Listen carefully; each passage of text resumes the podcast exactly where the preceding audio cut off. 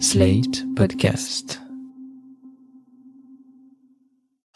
You know nothing, Jon Snow. Got a theory. Could be Barney. You never say thank you. That's what the money is for! Winter is coming. The danger. I am the one who knocks. I think A damn I fine cup of coffee. the voice of my generation. Suit up! Bonjour tout le monde et bienvenue dans PIC TV, le podcast qui décortique et analyse vos séries préférées. Je m'appelle Marie et à mes côtés se trouve ma reine à moi, Anaïs Bordage. Salut Anaïs. Salut Marie.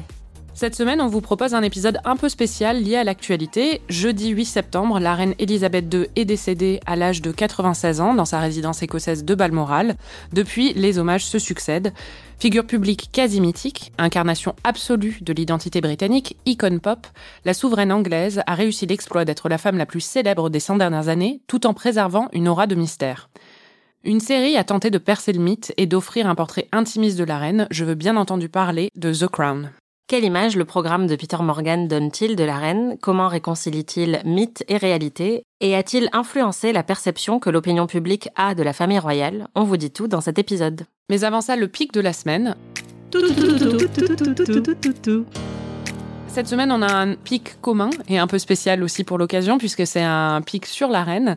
On a appris, euh, grâce à un article du Daily Mail, que la reine était fan de Twin Peaks. Donc pour les euh, fans de Amy, ça va leur parler. Apparemment, elle aurait même dit à Paul McCartney qu'il n'avait pas besoin de chanter pour son anniversaire alors que c'était prévu, parce qu'elle avait besoin de remonter dans ses quartiers pour euh, pouvoir regarder le dernier épisode de Twin Peaks. C'est ce que Paul McCartney a raconté à Angelo Badalamenti, le compositeur de la musique de Twin Peaks. Donc On voilà. la comprend. hein. On la comprend et c'est un peu surprenant. Je pense pas qu'elle ait été fan de la saison 3, mais, euh, mais je On pense que je crois qu'elle aimait bien les mystères, donc euh, enfin Ouais. les policiers en général. Donc euh, en même temps, très bon goût. Voilà.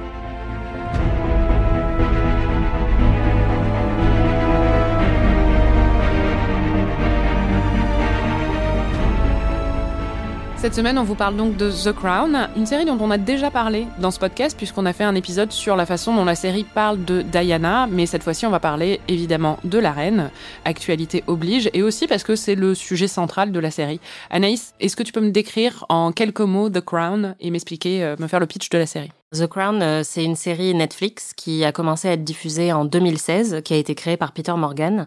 Et c'est une série qui raconte l'ascension au pouvoir de la reine et ses longues années au pouvoir. Ça commence euh, avant même qu'elle soit reine, ça commence avec euh, son mariage à Philippe.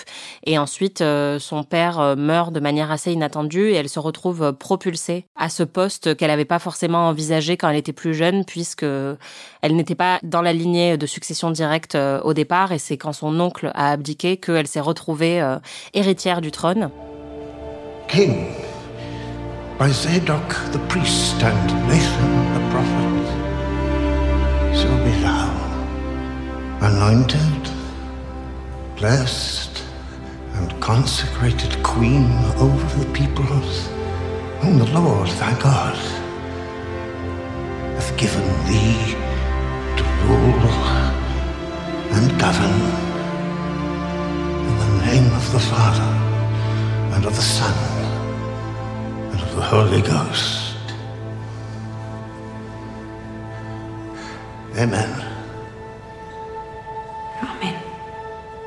Et elle se retrouve euh, reine à 25 ans, ce qui est extrêmement jeune. Et donc la série commence avec euh, son arrivée dans ce monde euh, dont elle connaît pas encore tous les codes et qui lui demande d'être une figure très consensuelle, voire un peu rigide, qui ne s'exprime jamais sur la politique, etc. L'idée, c'est vraiment euh, de voir euh, comment elle va euh, gagner en assurance à travers les années. Et c'est vrai que Peter Morgan est fasciné par la figure de la reine. C'est très clair à travers sa carrière parce que The Crown est la troisième œuvre qu'il consacre à la figure de la souveraine.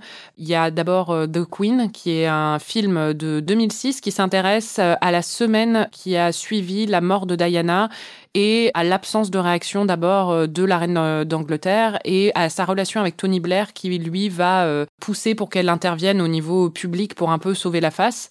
Donc elle est jouée par Hélène Mirren qui a obtenu d'ailleurs l'Oscar de la meilleure actrice pour le rôle et elle a repris le rôle dans une autre œuvre de Peter Morgan qui s'appelle The Audience qui est une pièce de théâtre en fait que j'avais vue à l'époque qui est sortie en 2013 et qui en fait retrace la vie de la reine à travers des audiences entre elle et son premier ministre et chaque premier ministre. C'est une super euh, pièce de théâtre.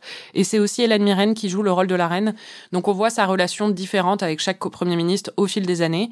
Et en fait, The Crown est donc arrivé après tout ça et s'intéresse à la monarchie en général avec le personnage central de la reine pour guider tout ça. Mais il y a d'autres personnages autour auxquels on s'intéresse. Oui, c'est ça, puisque c'est la couronne qui est un peu l'élément central, voire même le personnage central de la série, qui oppresse un petit peu euh, tous les personnages euh, autour et qui exige d'eux d'être voilà toujours euh, très consensuels, de faire beaucoup de sacrifices sur leur vie privée. Et c'est un peu ça le fil conducteur de toute la série. Et je me souviens que toi et moi, quand la série est sortie, on était assez fans. Oui, bien sûr. Parce que c'est vrai que c'est très impressionnant. Il y a un travail de reconstitution qui est vraiment très très fort. Et surtout, ça commence dans les années années 50 et on voit, euh, bah, comme tu dis, les audiences entre la reine et ses différents premiers ministres et on voit tout ce que la couronne exige d'elle alors qu'elle rentre à peine dans ce rôle-là. Donc c'est vraiment fascinant. Enfin, si on s'intéresse un tout petit peu à l'histoire et si on est intéressé par euh, les milieux de pouvoir, on a l'impression de rentrer dans les coulisses de quelque chose qui justement euh, fascine depuis des décennies, mais qu'on voit jamais dans son intégralité. Et là, on a vraiment, bah, on est dans le palais avec eux, on voit leur intimité, donc ça avait quelque chose de vraiment fascinant. Et en plus, on voit ces personnages qui sont assez jeunes. Nous, on connaît la reine, euh, depuis qu'on a grandi, on connaît la reine euh, dans ses petits tailleurs euh, comme une, vieille dame, en fait. Et là, c'est Claire Foy qui la joue, qui est canon. Donc, c'est pas du tout le même, le même attrait quoi. Oui, c'est ça et la série joue euh, beaucoup sur euh, cette attente, c'est des personnages qui sont ultra célèbres, qui sont devenus des figures historiques et qui sont omniprésentes aussi bien euh, dans l'histoire que dans la pop culture. Mais en même temps, on sait très peu de choses d'eux parce que la reine son rôle c'est de préserver le mystère, de ne rien dire et d'être dans la retenue, de ne même pas surtout exprimer ses opinions. Et donc la série essaie de nous montrer son intimité et sa vie aussi émotionnelle alors que la reine est connue pour ne jamais montrer aucune émotion. C'est vrai que c'est fascinant.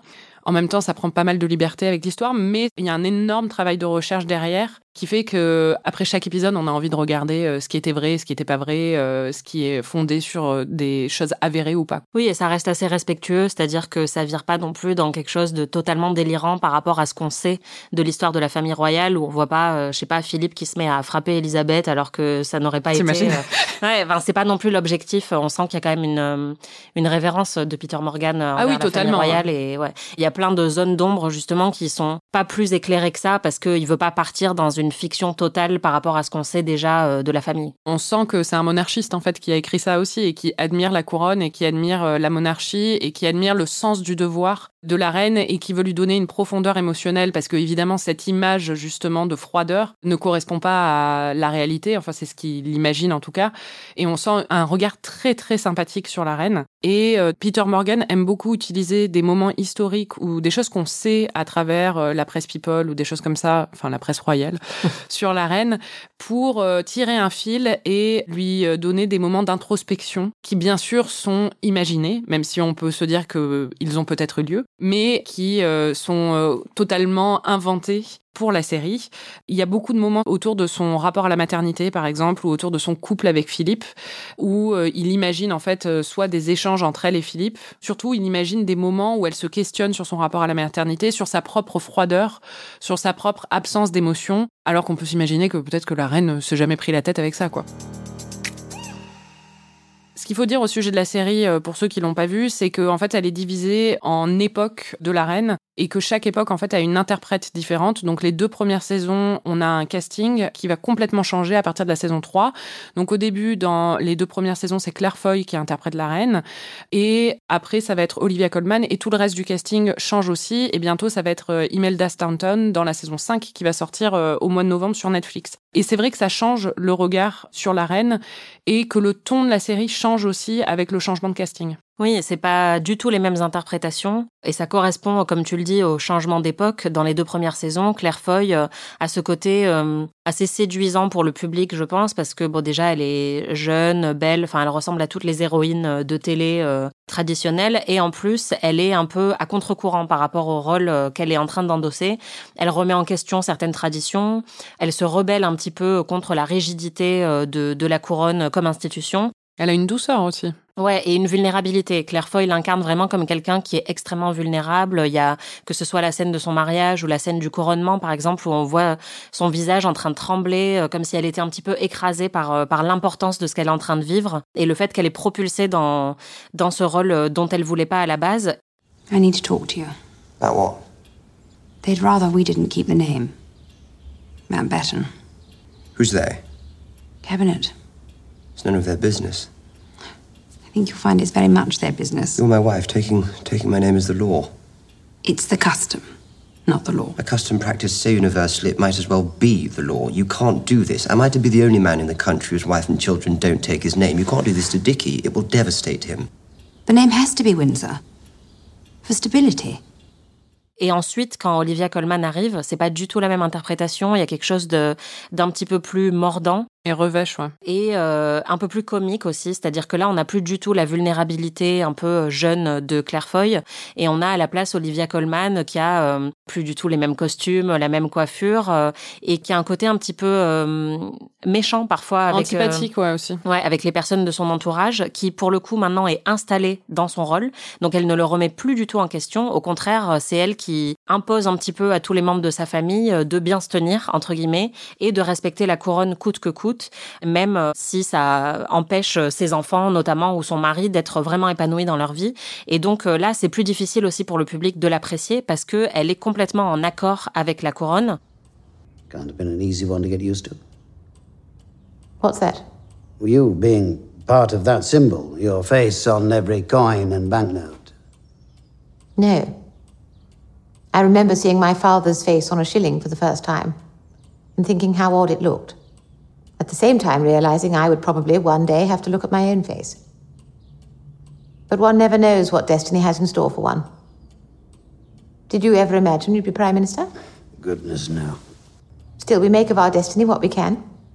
Et elle a plus ce côté un petit peu rebelle ou à contre-courant qu'on aimait bien dans les deux premières saisons. Et d'ailleurs, dans les saisons 3 et 4, elle devient, moi j'ai l'impression, quasiment un personnage secondaire. Oui, parce que c'est pas là où le drama se situe en fait. Voilà, c'est ça, parce qu'on a besoin de conflits pour que un, une narration progresse et soit intéressante pour le public. Et ce conflit, il était très présent dans les deux premières saisons. Et là, elle, elle est plus du tout en conflit avec la couronne, donc on s'intéresse aux personnages qui le sont, donc notamment sa sœur, son mari, ses enfants. Et elle, elle est toujours un peu là. Parfois, elle apparaît qu'une seule fois dans l'épisode pour euh, les réprimander en fait. C'est tout ce qu'elle fait. Dans les saisons 1 et 2, en fait, son couple est très central et sa tension avec la couronne aussi. Et évidemment, comme tu le dis, elle est moins installée. Mais ils explorent aussi beaucoup ses problèmes de couple parce que dans la presse de l'époque, il y avait des rumeurs sur Philippe et euh, par exemple sur euh, ses relations extra-conjugales ou des choses comme ça. Et donc ils peuvent tirer ce fil-là dans la série. Et donc on a beaucoup de moments de confrontation entre elle et Philippe sur les problèmes de couple. Il y a des face-à-face qui sont très riches en intrigue et en dramaturgie. Et en interprétation aussi. Les Voilà, acteurs ça. sont vraiment bons dans ces scènes-là. Alors qu'en fait, dans les saisons 3 et 4, comme tu dis, elle est beaucoup plus installée dans son rôle. Et donc, forcément, on est plus centré sur la vie amoureuse de Charles avec euh, Et Diana, parce que c'est ce qu'on veut voir aussi. Mais pour continuer à rendre la reine intéressante, ce que fait beaucoup Peter Morgan, c'est d'utiliser des événements historiques pour justement lui faire avoir des cas de conscience un peu profonds. Donc, par exemple, on a le moment où le fils de Margaret Thatcher disparaît pendant le Paris-Dakar. Bon, au final, il a été retrouvé trois jours plus tard au milieu du désert. Mais pendant qu'il a disparu, Thatcher est euh, en dépression totale, évidemment, elle est très inquiète. Et en fait, elle mentionne au cours d'une conversation à la reine que c'est son enfant préféré. Et la reine est très choquée. Et on la voit après avoir une conversation avec Philippe où elle se demande, mais Who would do that? Openly admit preferring one child to another. comment une mère peut dire qu'elle a un enfant préféré? Philippe lui dit, mais Everyone knows who your favourite is. toi aussi, t'en as un, c'est très clair. Et le reste de l'épisode est passé où elle euh, invite chacun de ses enfants dans une audience privée ou dans un déjeuner ou un pique-nique pour évaluer qui est son préféré en fait parce qu'il lui dit je sais qui est ton préféré mais apparemment tu ne sais pas qui est ton préféré. il y a tout un épisode autour de ça, c'est complètement inventé évidemment, mais ça permet à la fois de prendre des nouvelles de chaque enfant et de voir où ils en sont à ce moment-là. Ça permet aussi euh, de développer un peu ce qu'on sait de la relation de la reine avec ses enfants. Donc on sait par exemple que son préféré Andrew, c'est très connu et c'est ça que montre en fait euh, l'épisode. Alors qu'on sait aussi qu'elle a toujours une relation très compliquée avec Charles où elle avait très peu de patience donc l'épisode en profite pour montrer aussi cet aspect de leur relation. Et tout ça part d'un événement historique qui est la disparition du fils de Thatcher, mais euh, dans la réalité, on ne sait pas du tout si ça a déclenché ça. Et donc la série aime beaucoup utiliser ces moments-là. Il y a aussi Aberfan dans la saison 3. Ouais, et ça c'est vraiment euh, moi le moment où la série m'a un peu perdue parce que comme tu le disais avec les entrevues avec ses enfants, il y a un côté très artificiel où on commence à voir les ficelles euh, narratives de la série et dans cet euh, épisode en particulier sur Aberfan, il y a l'effondrement d'une mine qui tue une centaine d'enfants. Tout l'épisode nous est montré du point de vue de la reine qui n'arrive pas à pleurer publiquement pour cet événement et donc qui se demande si elle est trop froide, si elle n'a pas assez d'empathie. The people of Aberfan deserved a prompt response. They didn't get one. They deserved a display of compassion, of empathy from their queen. And they got it yesterday. They got nothing. I dabbed a bone dry eye, and by some miracle, no one noticed. I have known for some time there is something wrong with me. Not wrong. Deficient, then? In a way, your absence of emotion is a blessing. No one needs hysteria from a head of state. The truth is, we barely need humanity. Et à la fin, il y a ce gros plan sur euh, son visage alors qu'elle est de retour euh, dans le palais et où elle a une seule larme qui coule euh, sur sa joue. Il y a vraiment quelque chose de dérangeant là-dedans qui a pour moi cristallisé un peu le problème de la série, surtout sur ces dernières saisons, qui est qu'au final, il y a une telle fascination pour la couronne que quand on nous présente des événements comme ça qui ont touché le peuple, enfin les sujets de la reine, ben on reste concentré sur la reine et ce qu'elle ressent et si elle pleure ou pas, alors que c'est un événement historique qui est vraiment intéressant mais on ne le découvre qu'à travers son regard à elle et au final on s'intéresse assez peu à la souffrance ou à ce que peuvent ressentir euh, ces sujets. Et ça s'est produit plusieurs fois au cours de ces deux dernières saisons euh, de manière euh, de plus en plus artificielle et pour moi un petit peu dérangeante parce qu'on place pas vraiment le, le focus au bon endroit. Après, pour moi, en fait, le truc d'Aberfan, je suis d'accord, c'est l'artificialité le problème. Mais euh, le fait est qu'en fait, cet événement, la reine en a reparlé après comme étant la plus grande erreur de son règne, en fait. Euh, parce qu'il y a eu une catastrophe et qu'elle n'est pas allée sur place tout de suite parce qu'elle a estimé que c'était pas le rôle d'une monarque euh, de se rendre parce qu'elle pensait que ça allait détourner l'attention des secours ou des choses comme ça et que ça allait compliquer justement le travail de secours. Donc que la série explore ça, je trouve ça intéressant et euh, légitime. Mais c'est vrai que la façon dont c'est fait, avec justement euh, un discours sur euh, est-ce que je peux ressentir des choses, j'ai toujours eu un problème avec le fait de ressentir des choses. Je connais pas la reine personnellement, Peter Morgan non plus, je pense. Mais c'est difficile de s'imaginer la reine avoir un tel moment d'introspection avec son premier ministre où elle va commencer à se demander si elle est anormale ou s'il y a quelque chose qui va pas chez elle parce que elle n'a pas pleuré à la naissance de son fils Charles. Ce qu'on sait d'elle, c'est qu'elle était assez terre à terre et qu'elle se posait pas trop de questions, justement. C'était pas du genre à faire son auto-analyse. Et en fait, la série lui donne un peu euh, ce rôle-là dans des moments comme ça qui sonne un peu faux. Après, bon, c'est un parti pris. Je pense que la répétition de ce genre de ficelle a aussi pesé de plus en plus parce qu'il y a aussi l'épisode où il y a Michael Fagan qui est un chômeur euh, britannique qui nourrit un ressentiment euh, de plus en plus profond envers le gouvernement de Thatcher et il décide d'escalader l'enceinte du palais pour aller voir la reine et lui dire ce qu'il en pense et essayer de la convaincre de faire bouger les choses. Who are you? My name is Michael. Out, get out! I promise you, you have nothing to fear from me. So, I've come to you, the head of state. You're my last resort. Someone who can actually do something. What is it you'd like me to do? Save us all from her. Who? Thatcher. She's destroying the country. But there's nothing I personally can do about it. Et donc ça se termine dans une scène qui est assez frappante puisqu'ils il discutent avec la reine, il la réveille dans sa chambre et ils se mettent à discuter tous les deux. Elle est terrifiée au début et ensuite elle décide de l'écouter et elle fait preuve d'empathie et puis finalement évidemment il est arrêté euh, à la dernière minute et, et elle dit non mais surtout ne lui faites pas de mal etc. Well, goodbye. Don't touch her. It's all right. Moi, j'aime pas du tout cet épisode. Je trouve que le, le concept est hyper intéressant. Moi, c'est un morceau de l'histoire britannique que je ne connaissais pas, que j'étais contente de découvrir. Mais encore une fois, on le voit euh, principalement de son point de vue à elle, ou pas vraiment de son point de vue à elle, parce que Michael Fagan est aussi assez important dans l'histoire, mais c'est utilisé comme une opportunité pour renforcer l'empathie du personnage de la reine. Ouais, ou une prise de conscience euh, chez la reine. Voilà. Alors que dans la réalité, euh, ils ont pas parlé. Et donc, euh, ça devient de plus en plus dérangeant. Je pense qu'il y a aussi quelque chose qu'il faut mentionner, c'est le fait que les deux premières saisons qu'on a, euh, vous l'aurez compris, beaucoup plus aimées que les trois et quatre, sont plus éloignées de nous historiquement et étaient moins documentées, ou en tout cas pas de la même manière. Il y avait moins la télé, etc. Et donc, euh, ça me dérange moins quand il y a des extrapolations euh, sur euh, cette période-là de l'histoire, alors que quand on arrive dans les années 80, en fait, ça devient beaucoup plus compliqué pour nous d'accepter toutes les libertés artistiques que prend la série. Et dans ce cas-là, comme tu dis, le fait de savoir qu'ils se sont pas parlé casse un petit peu tout le propos de l'épisode qui nous est vraiment présenté comme un moment pivot pour la reine.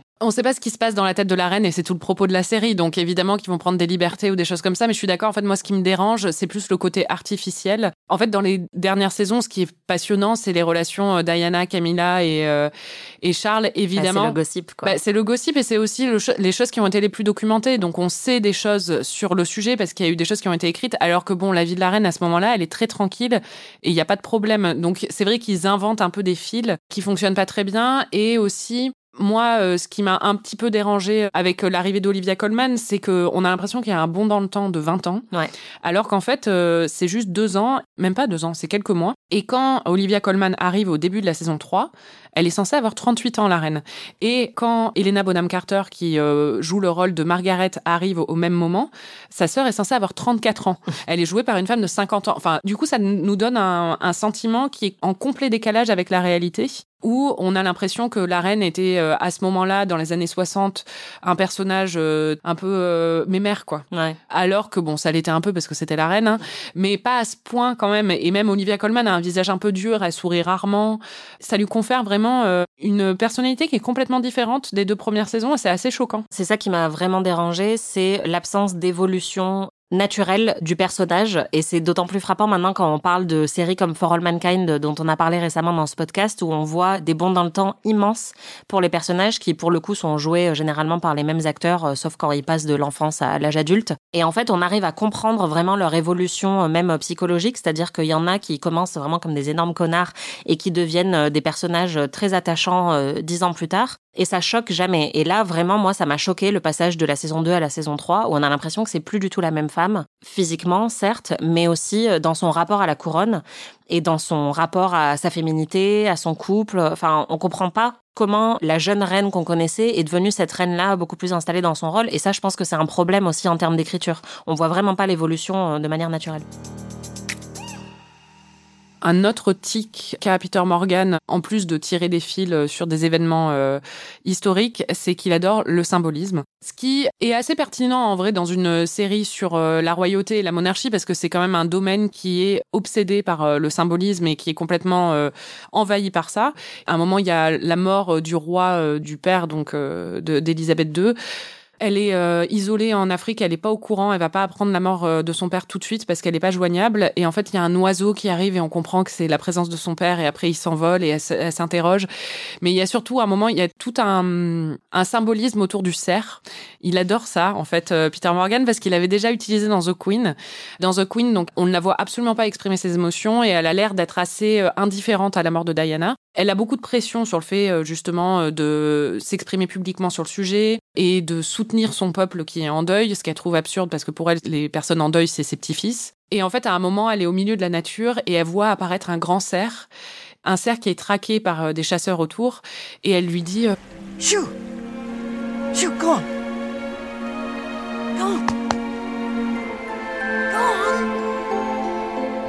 Va-t'en, va-t'en. Et on comprend que c'est un peu la figure de Diana qu'elle essaie de protéger. Au même moment, elle a un moment où elle fond en larmes juste avant.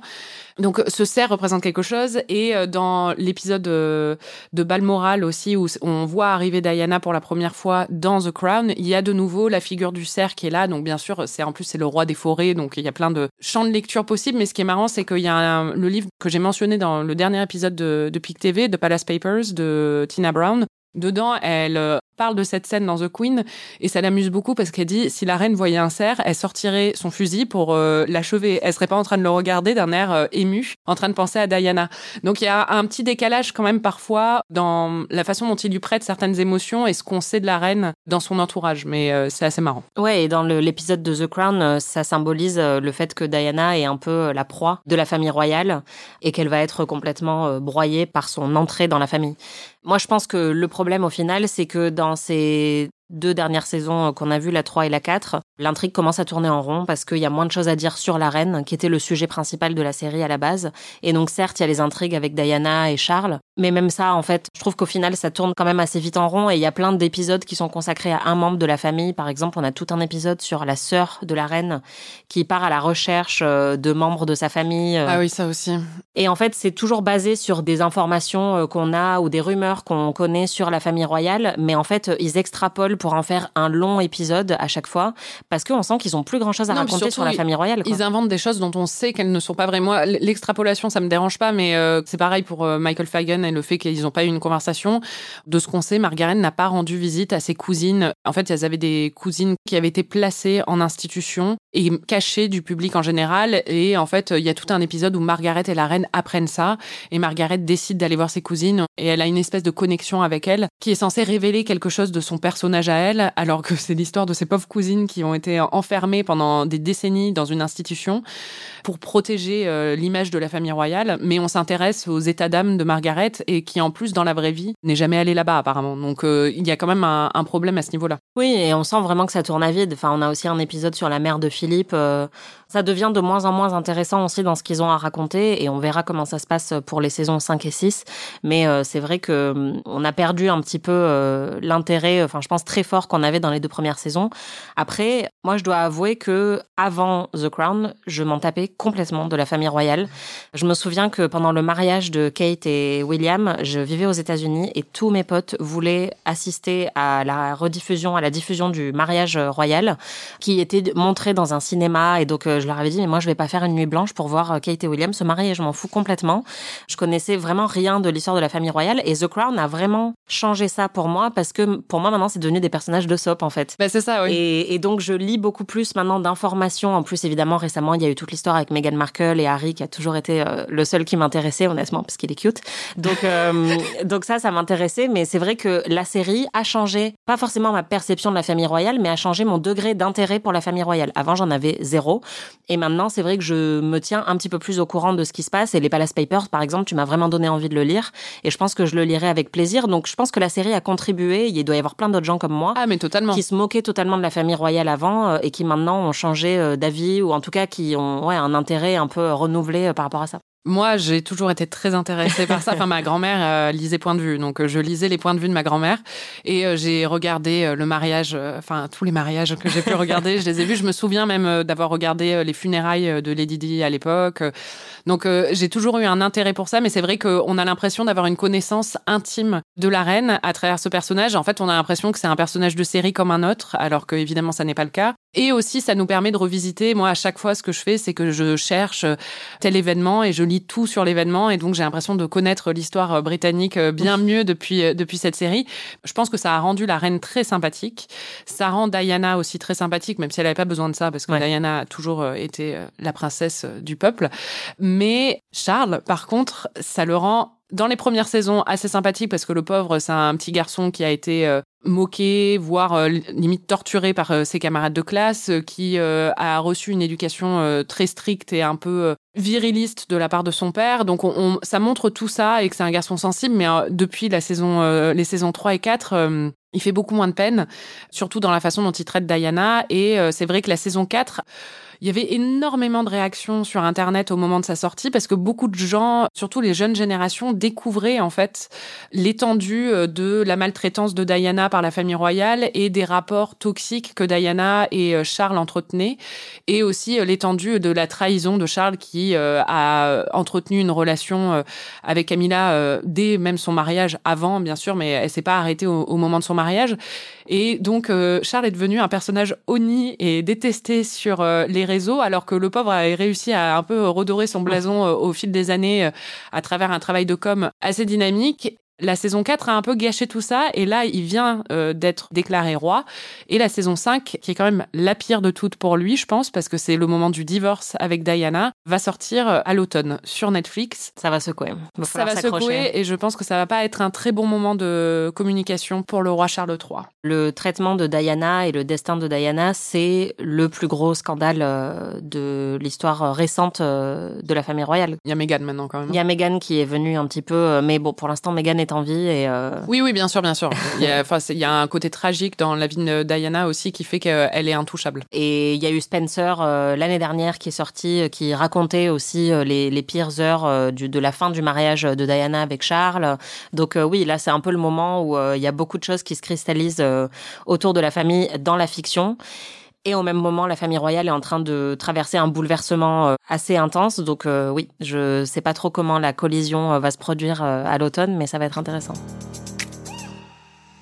Il y a un truc qu'on n'a pas dit, c'est, euh, même si c'est très révérencieux envers la couronne, il y a quand même des moments, notamment sur le- l'aspect colonial, qui sont assez... euh, Oui, c'est vrai que récemment, avec la mort de la reine, il y a eu beaucoup de conversations autour de bah, l'héritage colonial et euh, Et le problème de l'ériger en figure un peu parfaite de l'histoire, alors que euh, elle a aussi contribué euh, à une partie assez sombre de l'histoire, euh, qui est euh, le, le colonialisme de l'Empire britannique. oui, contribuer ou en tout cas était la, la figure euh, de, de ce colonialisme. Euh, C'est en son nom que beaucoup d'horreurs ont été commises.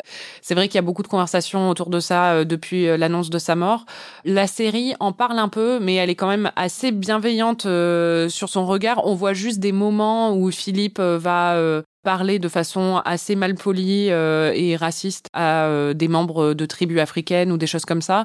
Oui, parce Euh, qu'on les voit faire leur tournée à l'international, euh, enfin leur, leur tournée du Commonwealth, où il y a des moments très gênants, où c'est... euh, Oui, mais c'est quand même pas euh, creusé beaucoup, quoi. C'est montré, Non, et puis ça. après, euh, ils sont rendus très sympathiques la minute d'après, euh, quand ils sont en train de faire face à un éléphant. Donc, euh, c'est vraiment pas le propos de la série, très clairement, de faire une critique de ça, quoi. Ouais, et d'ailleurs, elle évite, euh, enfin, bah, par exemple, tout ce qui concerne le prince Andrew, on verra. euh, Bah, ils arriveront pas jusque-là, en fait. Ouais. Ils vont s'arrêter avant la mort de Diana. Parce que comme la mort de Diana a été traitée dans The Queen, euh, ce qu'il a toujours dit, c'est qu'il irait pas jusque-là. Mais Mm. moi, j'ai hâte de la série euh, qui sortira dans 20 ans sur euh, le drama entre Meghan, Harry, Kate clair. et William et euh, sur euh, le prince Andrew. Et en attendant, je recommande encore une fois The Palace Papers parce que si vous voulez avoir euh, les détails, c'est euh, croustillant. Et moi, je recommande Spencer, le film de Pablo Larraín qui est sorti l'année dernière et qui est disponible sur Amazon Prime, où Kristen Stewart joue Diana. Et c'est vraiment un chef-d'œuvre. C'est magnifique. C'était PIC TV. Merci Anaïs. Merci Marie. Et merci les Pickies de nous écouter toutes les semaines. Vous pouvez retrouver tous les épisodes de PIC TV sur Slate Audio ou sur votre appli de podcast préféré. On se retrouve la semaine prochaine pour un nouvel épisode dans lequel on vous parlera de Véronica Mars. En attendant, si vous avez aimé ce podcast, parlez-en autour de vous et n'hésitez pas à nous mettre 5 étoiles et un petit commentaire. À très vite. PIC TV est un podcast d'Anaïs Bordage et Marie Telling, produit et réalisé par Slate.fr sous la direction de Christophe Caron et Benjamin Ours. Production éditoriale, réalisation et montage, Aurélie Rodriguez. Ce que je voulais mentionner aussi, c'est que j'ai un crush sur Martine. c'est le secrétaire euh, personnel euh, de la princesse euh, avant qu'elle devienne reine et il est très mignon. Moi, j'ai un crush sur Tommy Lascelles et sa grosse moustache. Ouais, mais toi, t'as vraiment un truc avec les daddies, hein, t'as un problème.